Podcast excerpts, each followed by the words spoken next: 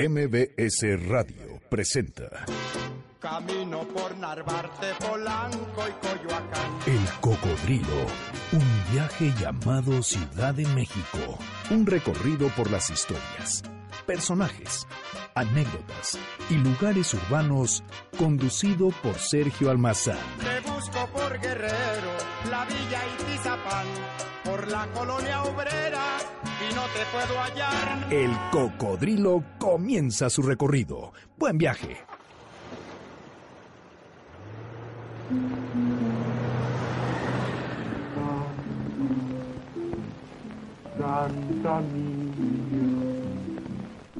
Antes que escena, hubo rostros en el cine.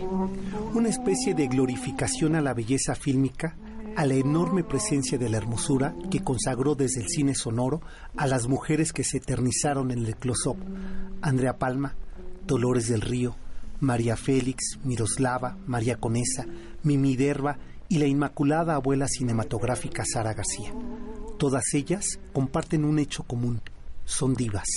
Su enorme presencia en celuloide las construye así, bellezas, dueñas, inaccesibles, idolatradas, divinas, divas, por decir algo. Sus gestos, sus arrebatos, sus desplantes, sus poses, sus obsesiones definen un estilo de ser actriz de la época, ingrediente que sirve para hacerse de una personalidad fílmica. Las divas del cine mexicano, en esa primera e incipiente industria nacional de los años 30, son el germen del rostro divino del melodrama. Institucionalizan la glorificación del rostro, lo inalcanzable que puede ser la persona.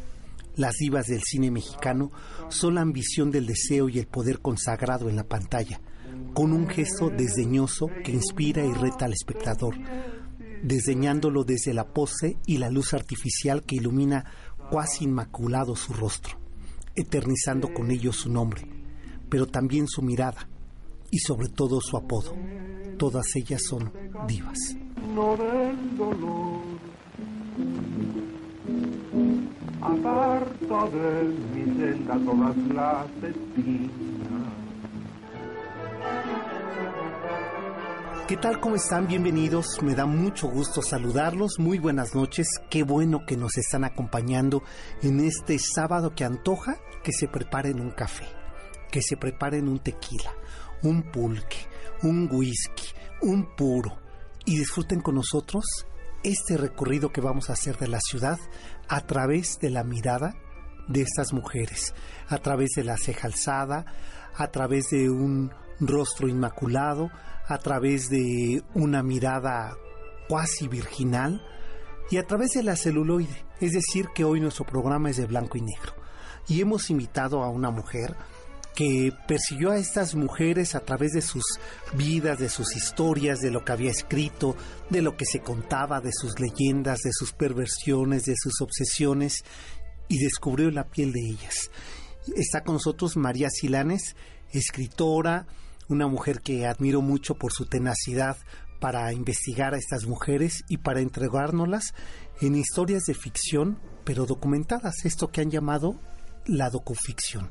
María Silanes, bienvenida nuevamente a este espacio. Muchísimas gracias, Sergio. Encantada de estar el- este sábado tan rico aquí en tu programa platicando contigo. Y bueno, nos vamos a subir al cocodrilo y vamos a recorrer esta ciudad que nos regaló el cine con estas mujeres. ¿no? Desde Chimalistá con Santa, Exactamente. eh, Polanco, Xochimilco, María ¿no? Candelaria. con María Candelaria, eh, a ver, déjame ver, pero bueno, está retratado, bueno, hasta los set de Azteca Films ahí en Valderas. Exactamente. ¿No? Los, los estudios cinematográficos de aquellas épocas en el año 1917. Tú dirás nada más el viaje que vamos a hacer. Así y bueno, y este libro antoja eso. Eh, son divas, es el título de este libro. Y María Silanes lo que haces es revisar, hurgar en la vida, en la psique de estos personajes y a todas nos las regalas en un momento fílmico muy importante, ya sea que están despidiéndose, ¿no? Como es el, el caso de Sara García que está en un set de, televisión, eh, casi llegando a los 80 años y eh, haciendo una telenovela que cuando- Marcó época. que marcó época, que, que a todos nos marcó. ¿no? Sí, sí, es la, la telenovela Mundo de Juguete. Ella interpretando el papel de Nana Tomasina, na- de la nana Tomasina. que pues todos los de nuestra generación lo recuerdan muy bien, Así es. con la niña Graciela Mauri. Sí. Que era su debut en el. en Era su debut, era muy pequeñita y bueno, esta, eh, nos trasladamos a esta telenovela ahí en, en el foro de Televisa, Exacto. Y desde San ahí. Ángel. Y desde ahí haces este guiño para contarnos la intimidad de un personaje que no era tan dulce como la veíamos en los No. anuncios de, del chocolate. No, no, no eran. Sara García, la entrañable abuelita mexicana, El ícono de la abuela que todo el mundo quería la tener. abuela por antonomasia. Ni- bueno, un dato interesante es que nunca fue abuela. Nunca fue abuela, sí fue madre. Fue madre, su hija murió muy joven, a los 20 años. Su vida estuvo bastante marcada Híjole, por el vida. tinte de la tragedia. Exacto. Y ella es una mujer, como tú des- describías hace poco a las divas, es una mujer con un fuerte temperamento, que no tenía nada de la viejecita dulce, Dulce. Que, que veíamos en el chocolatito y que nos causaba tanta ternura, ¿no? Doña Sara García era feroz.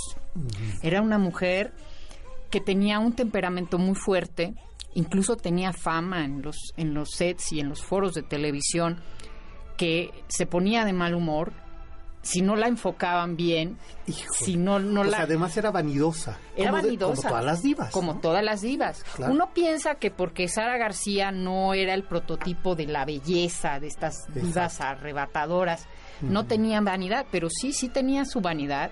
Y ella pro- quería proyectar su imagen, quería robar cámara, le gustaba robar cámara y hacía unos berrinches monumentales que los pobres este, camarógrafos tenían que soportar sus desplantes de la, de la abuelita de México, que nosotros guardamos esta imagen tan entrañable de ella, tan, tan dulce, ¿verdad? Pero no siempre fue dulce y no siempre, y, y esto es algo que no se sabe mucho, pero no siempre interpretó papeles de la abuelita dulce. Exacto. Eh, y, y justo desde ahí eh, quiero que, que vayamos hacia atrás con la paralelamente la vida de él, la persona y la del personaje, porque está una mujer que llega azarosamente al cine con una historia personal tremenda, huérfana. Así es. Sara, Sara García fue hija de inmigrantes españoles que llegaron a México. la- ¿Eran asturianos sus padres? no eran andaluces. andaluces. Andaluces. Venían de Andalucía en uno de estos barcos, imagínense los llenos de migrantes. La señora venía, la mamá, doña Felipa, venía embarazada de Sara. Su embarazo número 11. Exactamente, a eso iba. Sara fue la onceava de diez hermanos, con la peculiaridad de que los diez primeros hermanos murieron en la infancia. Entonces los padres, verdaderamente deshechos, vinieron a hacer fortuna aquí a México con, con el embarazo de doña Felipa, que apenas alcanzó a llegar a Orizaba. A Orizaba. Ahí nació Sara. ¿Y es el año qué? 1800. 1895. Y entonces, en el barco donde ellos viajaban, pues hicieron un- un- una pareja de amigos que tenían dos hijitas. Un- y la más pequeñita era una bebé, se llama Rosario, Rosario. que Rosario sería la persona, después de su hija, la persona más importante en la vida de Sara García. Esa historia que es una historia de amor y que es una historia humana maravillosa de Sara que poco conocemos porque estaba muy de, muy débil la madre de, de Sara Exactamente. cuando nace. Cuando nace Sara, la mamá no le, no le pudo amamantar. Entonces es la, la mamá de Rosario, doña Amparo, se ofreció a ser le- de nodriza. De nodriza. Entonces está- vemos que Sara y Rosario fueron hermanas de leche. Sí, Y literal. los unió una, un lazo muy entrañable durante toda su vida y hasta que murió Sara. Sara murió primero que, que Rosario. que Rosario, Rosario la sobrevivió y fueron, estuvieron unidas siempre, salvo un periodo de la vida en el que Sara decidió probar fortuna.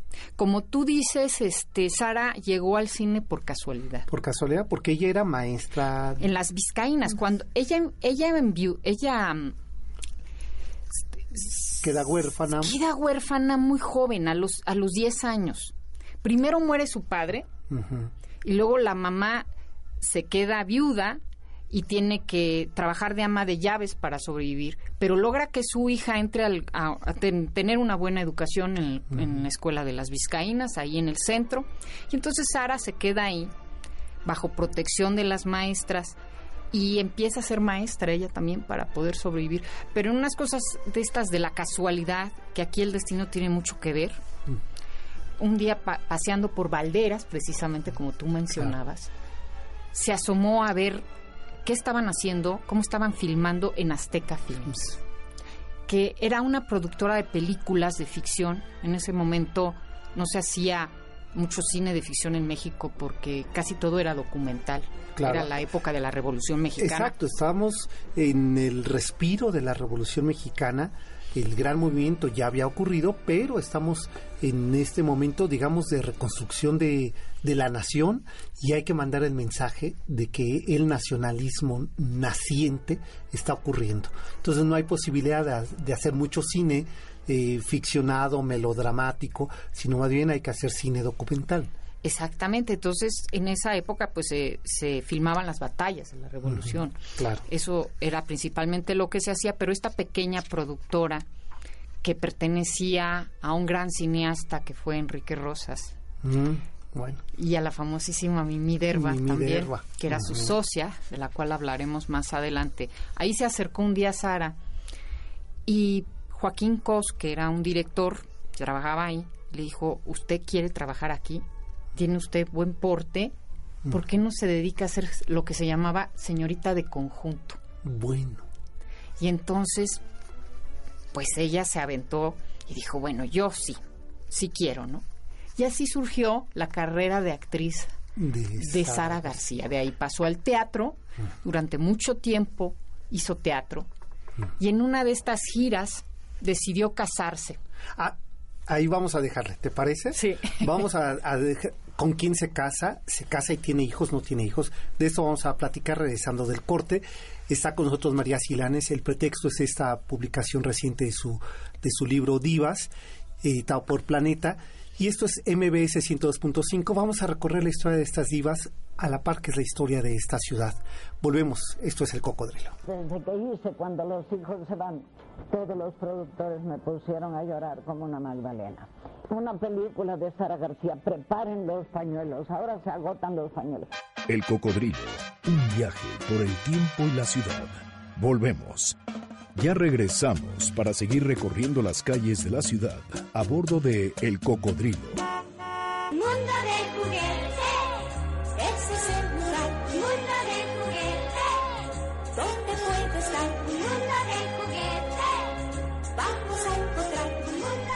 Bueno, estamos de regreso y estamos escuchando qué joven voz y qué joven presencia la de Lupita D'Alessio, que interpretaba este tema de la telenovela Mundo de Juguete, de la última telenovela que hizo Sara García. ¿Es su última actuación? es- No, ¿verdad? No, pero sí es su, su última Aparición en tele. En tele. Esta telenovela duró creo que tres años. Duró cinco ¿O años. cinco? Ella solo hizo tres. Este, pero cinco años. Es de las telenovelas. Ay, sí, yo me acuerdo ¿no? que era, que era eterna. Sí. Que la seguía uno viendo y viendo y viendo y, y ya no sabía ni qué, ni qué más inventar. Exacto, sí, sí, sí. Y ahí vimos, bueno, pues eh, a, estos, a estas eh, divas ya de la televisión, consagradas en los 70, ¿no? Eh, digamos, empujando a esta nueva generación, donde pues estaba eh, eh, Graciela Mauri, como decíamos. Exactamente. Pero bueno, regresemos a Sara porque nos quedamos ahí en, en Valderas eh, cuando ella asoma curiosamente la mirada a Azteca Films, eh, ve que están filmando una película, le hacen una prueba, Exactamente. se queda Entonces, y después empieza a hacer teatro. empieza a hacer teatro porque Azteca Films, pues este... Eran de- los años 20. Eran, no, Esto fue en 1917. O sea, ni siquiera Ni estamos siquiera hablando, estamos claro. hablando de los años 20. Y la última película que se hizo ahí fue la tenía de la 22 banda años. del automóvil gris. Gris. Ujú. ¿sí? Pero duró muy poco por, porque quebró la, la productora. O sea, no había muchos recursos en ese momento para y hacer además cine. seguro mucha experiencia tampoco, para Tampoco. poder administrar una industria de este tamaño. Exactamente. Por desgracia, las películas, muchas de las películas que se hicieron ahí ya se perdieron. Ya. Y en medio de la Revolución Mexicana. O sea, estaba como todo en contra. Estaba como todo en contra. Pero bueno, Sara decidió probar la suerte en el teatro. Durante muchos años hizo teatro. Era una grandísima actriz de carácter, reconocida, y esto no lo sabe mucha gente, a nivel mundial. Fíjate. En el más. Cinema Reporter la, la nombraron en algún momento la mejor actriz de carácter. De hecho, filmó fuera de México, en Italia, en España. Una mujer muy reconocida. Pero bueno, ella se arrancó en el, en el cine, luego hizo muchísimo teatro. Y fue cuando nació su hija, en una de estas giras, que él ya probó casarse. Mm. Experimento que no le funcionó porque no le gustaban los hombres. Ya. Entonces, Ya, claro. pues eso gustaba fue un amor, fracaso. no le gustaban los hombres, e- esa era la realidad. Ella trató de, de- de adaptarse a eso, pero no. Y regresó a la Ciudad de México con su pequeña a vivir a casa de su suegra porque no tenía ni un centavo.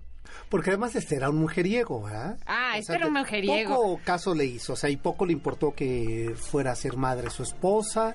Claro. este, y, y bueno, y él sigue en su gira y en su vida loca.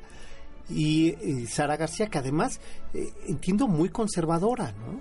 O sea, como una mujer muy Era una mujer muy disciplinada. muy seria, este, muy responsable, ¿sí? Entonces, cuando ella llegó a México y dijo, pero además tenía un carácter muy tenaz, porque dijo, yo voy a salir de esta situación.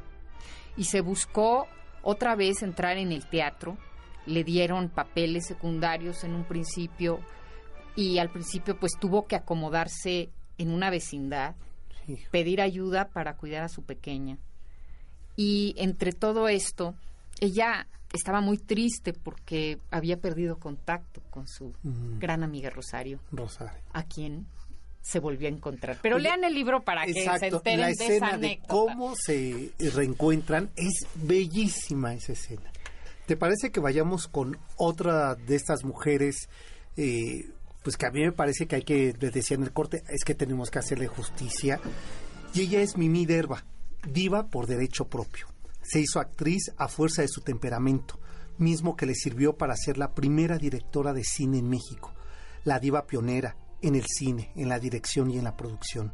No es su belleza la que eterniza la celuloide, es su carácter, es su fuerza para hacerse de un lugar en la industria que ella crea, pero también la industria que la rechaza. Mimi Derba, la acusada, ¿no? La señalada. Así es. Bueno, Mimi Derba... ¿Quién es ella? Ay, bueno, yo apenas me puse a investigar de la vida de esta mujer y dije, hay que rescatarla, por favor, porque mucha gente en esta época ya no la conoce. Era muy conocida en su momento, ¿sí? Porque era actriz del teatro de revista, era contemporánea de María Conesa, de hecho eran Claro, amigas. eran amigas, ajá. Pero Mimi Derba tenía varias características muy peculiares. Y entonces algún periodista algún día la describió como tres partes de Afrodita y una de Minerva. ¿Por qué? Porque en ese momento para los estándares de belleza, pues era una mujer bella, atractiva, pero era una mujer muy inteligente.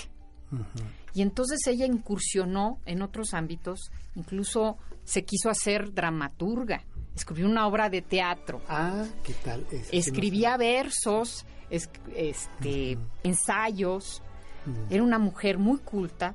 Su mamá, eh, de hecho, era es- publicó un libro, la mamá de Mimi Derba, entonces en su casa se leía muchísimo. Y ella trató de romper estos moldes que de la mujer que tenía que ser bella y tenía que ser complaciente. Nunca se casó Mimi. Tuvo un sonado romance, Un romance. con un general que en esa época era muy poderoso, que fue Pablo González Garza.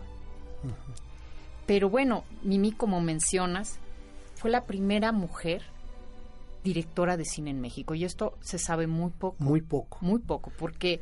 porque- Además no queda registro, ¿verdad? De la filmografía. que bueno, ella yo te voy a dirigió, ¿o platicar una estuvo? anécdota que me platicaron hace poco. Fue precisamente la nieta de Enrique Rosas, Lulú. Rosas Priego, los Rosas Priego, pues gente de cine, ¿verdad? Ella tuvo en su poder las latas donde venían las películas de Azteca Films, se las entregaron, pero al momento de abrirlas se deshicieron. Sí, hijo. Es una tragedia. Pero hay algunos pedacitos Hay de estas películas que se claro. hicieron, que se hicieron varias películas ahí con la participación de Mimi, pero Mimi como directora participó en una que se llamó La La Tigresa. tigresa. ¿sí? Y entonces, cuando ella presentó esta película en los cines, la hicieron pedazos los críticos. Pero no porque fuera mala la película, sino por la temática que abordaba. Era una mujer liberada que aparece en poses muy sugerentes, que en esa época fue un gran escándalo. Pero lo que menos le gustó a los críticos fue que el personaje masculino de la película acabara internado en la, en la Castañeda En la- y la tigresa, que era la mujer fatal, acabara libre y feliz. Entonces, Ya, o sea, en lugar de que cayera todo el castigo sobre ella, exactamente. cae sobre esta figura in- eh, intocable en Del ese hombre. entonces del hombre. ¿no? Exactamente. El hombre que siempre triunfa, eh, el hombre que sabe salir de la adversidad, el hombre poderoso. Y ella cuestiona eso. Exactamente, ella, ella quiere cambiar esos paradigmas este, y le hacen pedazos. El caso es que nunca más volvió a, ri- a dirigir una película, Mm. pero nunca se dio por vencida, porque es la característica de todas estas divas es que nunca se dan No por vencidas, no se rinden, aunque les vaya mal en algo, in- Persiste. persisten. Entonces, Mimi, aquí vemos que Mimi Derba regresa al teatro de revista y incursiona al cine como actriz de, de carácter. Carácter. Y aquí es cuando Qué em- empieza el relato y la vemos actuando como la regenta del burdel de Santa. De Santa, exacto. Esa, esa escena, además, donde lleva a Santa y que le dice, a ver, ¿cómo que no quieres atender al cliente predilecto que va a pagar un, eh, un millón de pesos, ¿no? Va a pagar por Santa. Por Santa, porque, porque Y, y esta mujer que se llama en la, en la cinta Doña Elvira. Doña Elvira. Era la mal- mal- maléfica Doña Elvira co- Exacto. que estaba en el en el burdel en Chimalistá. en Chimalistá, por eso decíamos que ahora íbamos a ir hacia el sur, de haber estado en Valderas, ahora nos fuimos ya. Se le digo, si de verdad el cine nos refiere a la ciudad, Chimalistac es por Santa, por esta película. No, o sea, no ubicaríamos este pueblito olvidado del barrio de San Ángel si no fuera por Santa, Exactamente. que además conserva el mismo trazo y las misma, los mismos predios. Exactamente. Entonces lo vemos ahí a Chimalistá, que muy bien reflejado en la película. Sí. Nos metemos a este burdel donde está el músico Claro, hijo, este ciego. Hipólito, el- el cielo. el ciego. que, que Federico Gamboa, que es el autor de Santa, se iba, a- se metía en las filmaciones y hacía unos corajes espantosos, porque decía que su personaje no era como lo retrataban en la película. y bueno, hay una serie de anécdotas ahí, ¿no? Este, como era la primera película sonora, pues no le salía todo muy bien el experimento, Sí, ¿no? Incluso yo sugiero que ustedes entren a internet y busquen la película porque van a ver las des- los desfases que hay entre la imagen y el audio. Eh, todavía es muy incipiente. Claro, todavía vemos estas pantallas completamente negras, como de transición, exacto. que eso es una reminiscencia al cine mudo. Al cine mudo, sí, todavía no- estamos hablando de los años 30. México es una industria, digamos que con todo el que tenga su cercanía con Estados Unidos, con el cine de Hollywood, eh, no tiene una industria en México. Entonces es muy complicado porque eh, no, no se sabe, los técnicos están aprendiendo en la marcha, eh, los directores están aprendiendo cómo, cómo hacer la transición del cine mudo al sonoro. Vamos a seguir platicando con María Silanes, que estamos hablando de este libro de divas, publicado por Planeta, y regresamos para concluir la historia de esta mujer de Mimi Derba y también de este- hay otras mujeres entrañables de las cuales vamos a seguir platicando. Esto es el cocodrilo, seguimos recorriendo la ciudad que el cine nos ha heredado. Volvemos, MBS 102.5 es la frecuencia.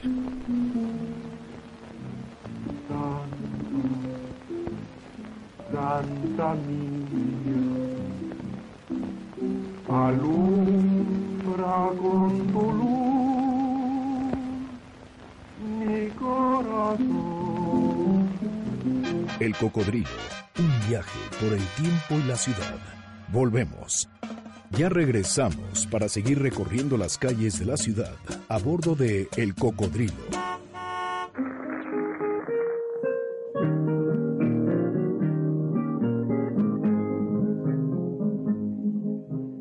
Ay, qué suerte tan chaparra, mi camino, el destino me lo torció.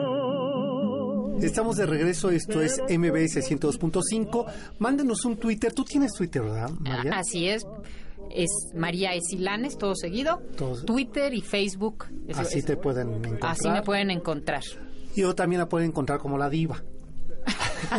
Tú ya deberías de ponerte así, fíjate. La diva. La diva. Ah, bueno, ese La voy diva a tomar la- la- uy, sí, sobre todo. Imagínate que llegues a los laboratorios y diga, ya llegó la diva. La de, ya llegó la diva La Silanes. Así me voy a empezar a disfrazar de diva. Pues sí, pues sí. Pues, poco falta. Poco falta. No, lo que pasa es que tú serías eh, la diva del siglo XXI, ¿no? O sea, si eres alcanzable, este, no desdeñas, eso habría que preguntarle a Eugenio. Habría que preguntar. Habría que preguntar. Yo lo veo muy feliz, yo creo que no, que no eres desdeñosa, No. ah, ni airosa. No, no, No, espero que no. no. Pues está con nosotros eh, María Silanes, estamos platicando de sus divas, estas divas que eligió, que supongo que el corpus de tu libro ha sido complicadísimo de limitar quién sí, quién no entraba. Ah, bueno, esa selección fue todo, todo un, un evento porque pues hay tantas divas tan Pues, maravillosas no. que Sí. uno dice, híjole, ¿cómo, ¿cómo le voy a hacer? ¿Sí? Bueno, yo soy una gran admiradora, siempre lo he sido, de Andrea Palma Ya. en La Mujer del Puerto. O sea, a mí me sí cautivó, es- me cautivó esa película, me cautivó ella en ese, en, es- en ese vestido en tan ese maravilloso. vestido, Sí. Y entonces yo arranqué ahí, dije, pero ¿por qué limitarse a ser una sola diva si puedo hacer varias? Y entonces fue cuando empecé a investigar Sobre sobre ellas y fue como di con, bueno, son bastante conocidas, con salvedad de no Mimi Derba, Derba, que es de la que, me la hablando. encontré, que digo que leí una biografía de ella de Ángel Miquel y me fascinó, me fascinó esa ¿Qué mujer. personaje? Bueno, ¿cómo termina la vida de Mimi Derba? Bueno, Mimi Derba Porque actúa en Nosotros los Pobres. Así ¿no? es. Mimi Derba no vivió muchos años. No fue muy longeva. Murió joven. Bueno, relativamente joven. No, no, no, ahorita no puedo precisar qué edad. Pero bueno, de las últimas películas que hizo fue efectivamente la de Ustedes los ricos, en donde aparecía en ese papel que, que todos recordamos de la abuelita de Chachita. O sea, la, la, la muda, la que no puede hablar. No, ¿Ella? la abuelita Ah, está la abuelita. mala. Ah, la ma- que se quiere quedar con Chachita y se la quiere quitar a Pepe claro, el Toro. Claro. Esa es mi Minerva. La, que es la rica. La abuela rica, La abuela claro. rica. Pues si verá como mi Mederba y la iba a ser de pobre y jodida. ¿ah? No, pues ella. No, claro, que es mala, mala, mala ahí. Que le quiere quitar a Chachita, que Chachita dice que no, que prefiere irse con, con su Pepe el Toro. Sí, claro. No, y bueno, y esa escena donde llegan a, a- a la casa y que esta mujer que es mala, mala, se empieza a jalotear a la- sí, todos conocemos esa escena. Y Ella esa- es Mimi esa- Derba. Ella es Mimi. Siempre que me preguntan, ¿quién es Mimi Derba? ¿Cómo la ubico? Digo, ¿te acuerdas de la abuelita de Chachita? y Ajá, a- la casi mala. todo uno me dice que sí, claro que me Claro, acuerdo. pues sí, ella. Yo creo que es la cúspide del melodrama eh, mexicano por excelencia, ¿no? Bueno, Sí, las la- cintas de Pedro Infante. La- sí, claro, y la vecindad de Pepe el Toro fue todo, todo un acontecimiento, ¿no? Del cine nacional, la sí, época. De, del cine de oro, todo lo, todos estos grandiosos no, directores no. de cine. Oye, ¿y entonces, ¿cómo termina Mimi Derba? Pues ¿Qué es de digo, ella? Ella- ella nunca se casa, O sea, ¿y muere sola? muere sola. Ella, ella ten- mantenía a su familia. siempre fue una mujer muy apegada a, a, a su ¿Y su familia era grande? tenía tenía un, un- me parece que un par de hermanos Bueno, para Que- la época eran pocos sí hijos.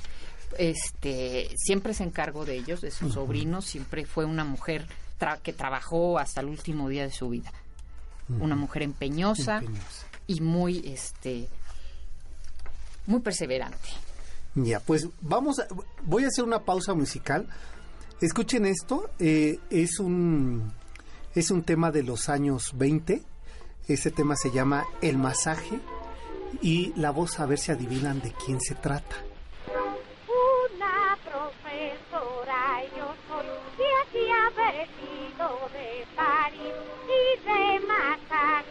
Pues es justamente la voz de María Conesa. Con 15 años de edad se consagra como la gran triple cómica de Barcelona y La Habana. Regresa a México para eh, presentar su obra que la rebautiza, el mote que la vuelve eterna, La Gatita Blanca. María Conesa, el suspiro del teatro de revista en el México mustio de los años revolucionarios.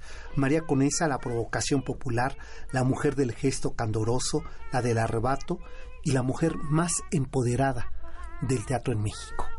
María Conesa. Qué bueno. Y abres con ella el libro. Que exactamente yo te dije que odié a Cachirulo después de leer. Sí, tú me comentaste que no te cayó bien Cachirulo, que No, no. porque cómo lanzaba a María Conesa ya a esas edades precipicio. al precipicio. Pero es que María Conesa era así, no necesitaba mucho empuje. No, ¿verdad? En No. realidad nace- lo estaba usando de pretexto a él. Y en eso se parece mucho a Sara García, porque Sí. dicen, las dos dijeron, me voy a morir en la línea. Ah, Y voy a hacer, actuar hasta que me muera. Hasta- Y así lo Y hicieron. así lo hicieron. Eh, no comen- tenía muchas inhibiciones, más bien no tenía ninguna. No tenía ninguna. Ninguna. No, no, no. Su inhibición era no tener inhibición. Es- exactamente. Entonces en- inició muy chi- chiquita, ella actuaba desde el teatro infantil, Sí, cómo no. nació en, en, en Valencia, luego vivió en Barcelona, en una vecindad muy pobre, su familia no tenía recursos y ella tenía una hermana. Tuvo una hermana y claro. otro hermano, pero su hermana Teresa y ella hacían un dueto y entonces actuaban juntas en un en un este teatro que se llamaba la, la Aurora Infantil. Entonces se iban de gira y por eso vino a México de pequeñita. Ella viene en 1907. Ella llega, la primera vez que viene a México es en 1901, En 1901. sí, con su hermana Teresa. Ya, al Y- teatro principal. Llegan al teatro principal a una función infantil. O sea, Luego ahora se estamos en el centro. Es, exactamente. Actúa ella de niña y se va. Y Ya se regresa. No se queda. Este no se queda. Pero ¿cómo es el destino que Teresa, su hermana, que era como la más agraciada, se supone, la asesinan de una manera ruin en Barcelona? En Barcelona. Una, un personaje completamente desquiciado y celoso la apuñala en un teatro. Y María Conesa se queda muda durante algún tiempo de la impresión, De porque la impresión. apuñalan, apuñalan delante de ella. Y casi, casi la matan a ella si no llegan y la salvan, el valiente del teatro. A raíz de ese escándalo, pues su mamá se pone muy nerviosa y, y no quiere que su hija se exponga, obviamente. ¿no? Claro, claro. Pero les ofrecen un contrato en La Habana. El siguiente punto en donde estuvo María Conesa fue La Habana. Pero curiosamente su mamá ya no fue con ella, Mm, fue con su papá y dejaron a la mamá atrás. ¿Qué tal? Le dijeron adiós en el muelle, se alejó el barco y así tal cual se quedó doña Teresa gritando en el muelle, En el muelle, claro. verdaderamente desencajada. Y así fue como empezó la historia de María Conesa en, en América. Primero estuvo en La Habana, En La con gran éxito. Tuvo un éxito Sí, no, no, no, impresionante. Este, pero no le cayó bien el clima. Ya. Se enfermaba mucho. Y entonces fue cuando decidió venir a México. Y aquí ya se quedó. Aquí. Que La- tiene la- 15 años cuando viene para quedarse. Exactamente, en 15. 1907. Siete, claro. Ahí es cuando las hermanitas Moriones, que eran toda una institución, institución. y eran, como hace cuenta, como las hermanastras de, de Ujú. Cenicienta, Sí. así, eran Tremendas. tremendas. la, la reciben en el teatro porque son muy malichistas, no les gustaban los mexicanos. Como, y como esta chica venía de España, dijeron, bueno, No, pues, le vamos a dar sí. chance, ¿no? Y entonces así es como debuta María Conesa en el teatro principal, con un éxito desde un principio arrollador. Entonces, pues cada vez se llenaba más el teatro, se, las, las taquillas, bueno, era un fenómeno. Le decían la gatita de oro por todo el dinero que traía las que taquillas. traía las taquillas, sí, ¿verdad? O sea, de- ella era un éxito seguro, garantizado. eh, dicen que en las, en las fiestas hay que recordar que el- los 15 de septiembre, que era el cumpleaños de Porfirio Díaz, Porfirio Díaz eh, pedía que la llevaran a actuar Exactamente. Entonces eh, la llamaba, de hecho, a su palco a su palco. con doña sí. Carmelita y la felicitaban. Ella se incluso se atrevió a algo que no se usaba en esa época, a ponerse un vestido que todo el vestuario de María Conesa merecería, bueno, verdaderamente lo heredó. Lo heredó Cachirulo. Cachirulo, ¿verdad? Ella se, dis- se puso un, con el lábaro patrio, vestida de la, bandera, De la bandera mexicana, eh, mexicana. que eso era una cosa rarísima en un esa agravio. época. Era un agravio. Un agravio. Bueno, Pero- hasta el día de hoy. pero a, a don Porfirio le parecía encantadora y todos los hombres suspiraban por ella. Sí, cómo. Era una mujer muy alegre que pro- un símbolo sexual Sí, que los hombres yo no sé qué hacía María Conesa pero los enloquecía sí. Se volvían locos todo el mundo se la quería secuestrar y eso era más patente todavía cuando llegó la Revolución Mexicana Claro. y cuando empezaron a entrar los generales y los Bueno, militares, Villa. Villa, Villa quedó prendado de ella en una ocasión porque María Conesa se bajaba del escenario y con unas tijeras empezaba a cortarle las, las corbatas a los señores y a pincharle los sombreros. A- al general Almazán le cortó la mitad del La mitad del bigote. bigote. Entonces llegó él después, le dijo, ahora vengo a que me corte la otra otra mitad, mitad. para quedar parejo, ¿verdad? Bueno, pero al Centauro del Norte le arrancó los, los botones de la chaqueta. Y este hombre verdaderamente enloqueció. Dijo, yo quiero llevarme conmigo a María Conesa. Pues Entonces, imagínate, o sea, Villa, que todo el viejerío se le ponía a sus pies y, y ella, a mí, a mí no me vienes aquí a cuentear, ¿no? Pues claro que quería con ella. claro que quería, y muchos, y, y incluso ahí en el libro van a ver un par de anécdotas cómo la tratan de no. secuestrar. Sí. Era un peligro, entonces ella tenía que, que esconderse de, de- de- de sus acosadores. Pero bueno, María Conesa se, lo- se embarazó muy chiquita. Mm, de un personaje de la alta sociedad llamado Manolo Sáenz. Y así fue como nació su único hijo. Manuel. ok. Sí. De ese platicamos regresando a la pausa. Sí. Está con nosotros eh, María Silanes, la diva Silanes. Mm. Estamos hablando de su libro Divas. Esto es MBS 102.5. Mándenos un Twitter arroba el cocodrilo MBS, arroba ese almazán 71 y regresamos. La frecuencia el 102.5. Venga chocolate, Lo queréis los dos, con canela fina que sabe mejor. a mi canelita también quiero yo. Pues ahí va canela de la superior. Chiquillo, dale al molinillo, dale sin temor. Dale sin temor, Porque el chocolate, cuanto más se bate, resulta mejor. resulta mejor. Dale al molinillo, dale sin temor. Sí señor, sí señor. El cocodrilo. Un viaje por el tiempo y la ciudad. Volvemos. Ya regresamos para seguir recorriendo las calles de la ciudad a bordo de El Cocodrilo.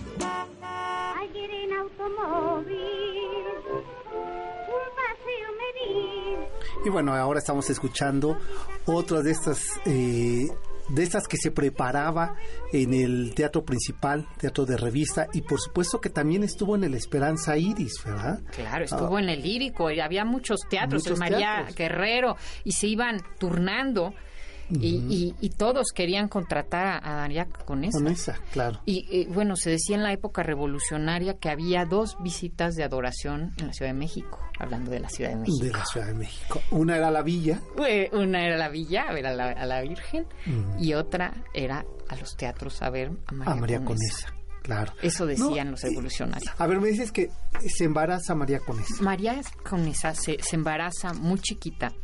su hijo nace eh, a fines de 1908, principios de 1909. Finalmente, Manolo Sanz convence a su familia, que era de la alta aristocracia, que se iba a casar con la mamá de su hijo, porque no la aceptaban. No la aceptaba. ¿no? ¿Cómo es esta mujer Pues que no. viene de dónde? Y este, pues en esa época las mujeres del teatro pues tenían una reputación no las No, pues, consideraban no tenían. no tenían, o sea, eran vistas como como mujeres de muy baja moral Exacto.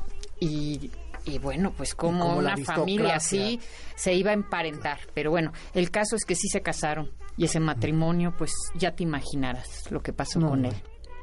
Todavía lograron este, sobrellevarlo algunos años, pero finalmente se divorciaron porque pues no era posible en Ah. ese momento llevar a cabo una carrera de actriz de revista y al mismo tiempo siendo acosada por tantos hombres, muchos de los los decía muchos albures.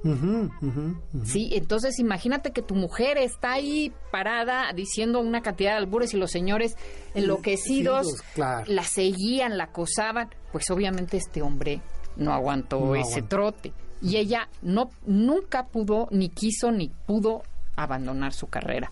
Y ella se queda con su hijo. Y ella se queda su con su hijo, pero finalmente eh, lo el papá, con sus influencias, Claro. decide que lo mejor es mandarlo a un internado en Los Ángeles. Entonces, estuvo muy separada de su hijo en realidad. Sí.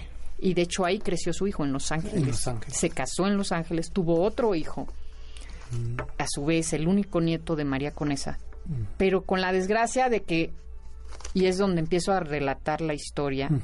Ya, ya murió el hijo de, De María Cruz. de María Conesa y su nieto también. Ah, también. También. Entonces Bueno, pues está sí. completamente sola. Sola. Ya murieron Claro. todas sus gentes, vamos a decir. Y su compañero Claro. más cercano es, ¿Es su fan? es su fan, el gran admirador. el gran Enrique Alonso del Teatro Fantástico. Es, Claro. es la persona que lo que la está acompañando en esa etapa de su vida y, al- Ujú. y en la y en la vejez que ella nunca se da por vencida, nunca quiere parar, ¿no? Claro. Sigue actuando en, ciertos, en algunos centros nocturnos, en algunas funciones.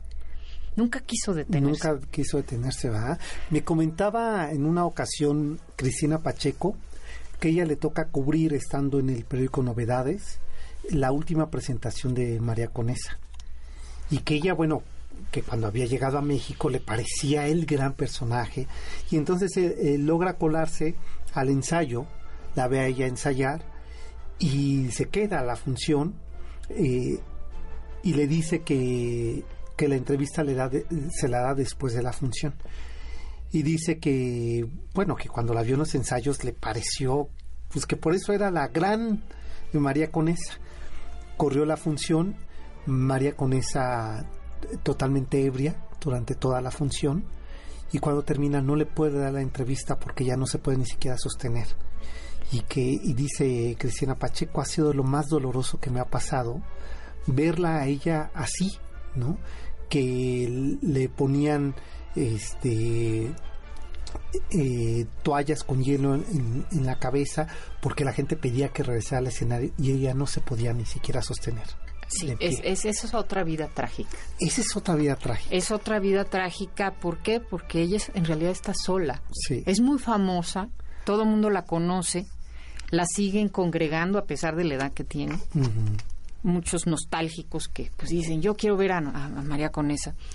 Pero ella en el fondo pues está completamente sola, Sola. con un cargando el peso de muchas muertes, Claro. Claro. empezando por la de Teresa, que fue la más trágica de todas, de todas sus gentes que se fueron se fueron yendo, Sí, la claro. dejaron sola. Sí, sola y sus fantasmas. sola y sus fantasmas. Pero a pesar de todo, este, yo vi una entrevista con de estas que hicieron en televisión y cómo la presentan como una mujer ya grande pero muy alegre. La ponen, se pone a cantar A cantar, sí. ¿Qué tal? ¿Qué vitalidad? con una vitalidad. La vemos sí. bailar. Esto ya, esta fue una entrevista que con Pérez Verduzco que le hizo en, Bueno, en los años 70. Tentas. Y la vemos todavía, Todavía- ágil, eh, cantando con mucho entusiasmo. Y no vemos esto que tú dices, o sea, Sí. la mujer que está destrozada. Destrozada, la desolada. Exactamente. Vámonos con otra mujer, ¿te parece? Sí. Y ahí les dejo esta pista a ver si adivinan de quién se trata. Vendo placer a los hombres que vienen del mar. Y llega la sublime presencia mexicana, aprendiz en Hollywood del gesto y del ademán. Ella es Andrea Palma, maquillada y posando al mero aire de la Dietrich, quien en la cinta La Mujer del Puerto seduce por el enigma de su tristeza. Diva de estilo nostálgico, mujer de expresión cuasi natural, feminidad del melodrama. Andrea Palma, quien el amor perdido lo carga con todo su rostro, es la emperatriz del dolor y el extravío. Andrea Palma es la diva solitaria. Andrea Palma, ¿es de tus favoritas? Es de mis favoritas. Me, me encanta ese personaje de la mujer del puerto, que curiosamente fue su primer rol importante en una película. En una película. Porque Andrea Palma, que en realidad su nombre es Guadalupe Bracho, de la dinastía de los Bracho. Exacto. De- Tía de de- Diana. Tía de Diana Bracho. De hecho, Diana fue su sobrina consentida. consentida. Incluso en algún momento eh, decían si no había sido la hija que no había reconocido, si porque era una cercanía, de una empatía que de veras que bueno que, que Diana Bracho no tomó el desdén, ¿no? El gesto de, de la tía, porque a mí, por ejemplo, el tono de voz de, de Diana Bracho me recuerda siempre a Andrea. Sí, sí se parecen, ¿No? pues efectivamente se parecen, nada más que Diana es hija de Julio Bracho. De Julio Bracho. el famosísimo director, Director. de tantas películas entrañables como, Sí, como- como la de Distinto Amanecer, Sí, donde sí. también interviene su, su hermana. Pero bueno, Andrea nació en, en Durango. Y con la llegada de la revolución, pues su familia perdió las haciendas. Son, era una familia de sociedad. Sí, ¿verdad? Sí, Era los Bracho, Los Bracho era Pérez, apellido- Pérez Gavilán, era una familia de haciendas. Cuando llegó lo- los revolucionarios con Villa, pues quemaron sus haciendas y ellos tuvieron que venir a la Ciudad de México. Y Andrea pues trabajó desde muy joven con una som- co- como sombrerera. Como fíjate. sombrerera, sí. Javi, Como sombrerera. es- Tenía una tienda de sombreros, En, el, en, el, en el centro, también en el centro de la Ciudad de México. Y bueno, pues hacía unas creaciones maravillosas. que se Era llamaba Andrea. ¿no? Andrea. Ah, bueno. El nombre de Andrea, Ajá. ¿de dónde lo saca? Sí, así se llamaba su tienda. Su tienda, ¿no? Creaciones es Andrea, o no, Sí. no recuerdo ahorita exactamente, pero sí era Andrea. Y, y Palma es de una clienta, ¿no? Exactamente, esa fue un- su clienta favorita, era la señora Palma. Palma. Y ahí es como arma su nombre artístico. Pero bueno, en ese momento, su, su primo, Ramón Novaro, que Ya, también era primo bueno. de Dolores del Río, ya estaba en Hollywood. Pues era como un segundo Valentino, era un hombre muy reconocido.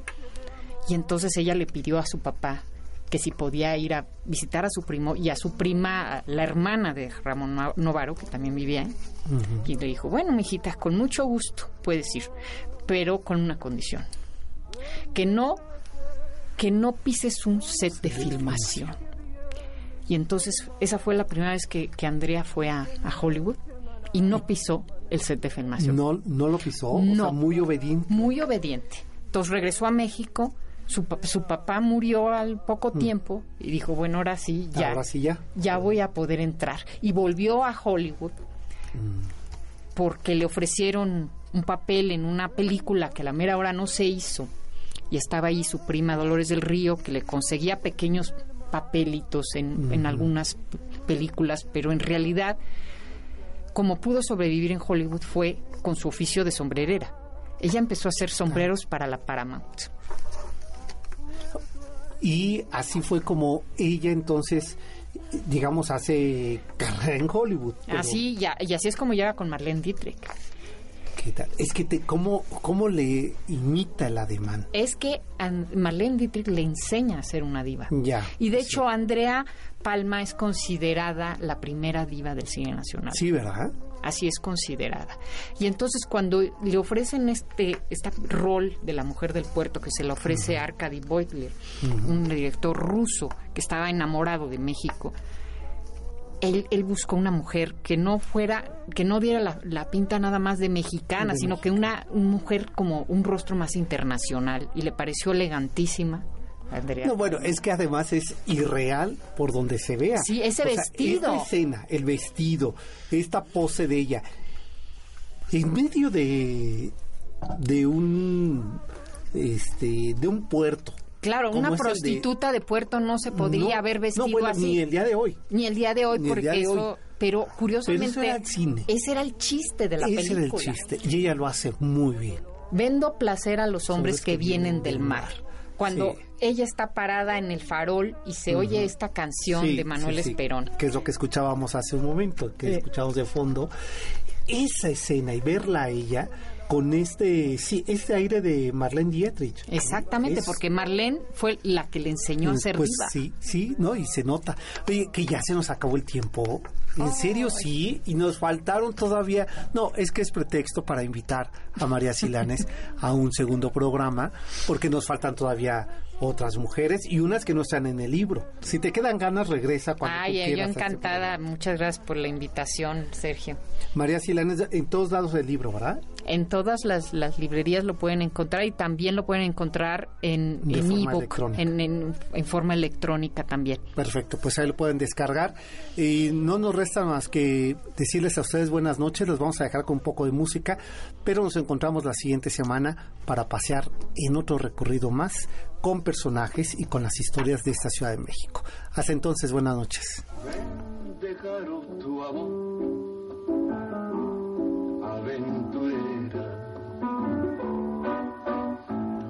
el precio del dolor MBS Radio presentó Camino por Narvarte, Polanco y Coyoacán. El Cocodrilo. Un viaje llamado Ciudad de México. Te esperamos la próxima semana.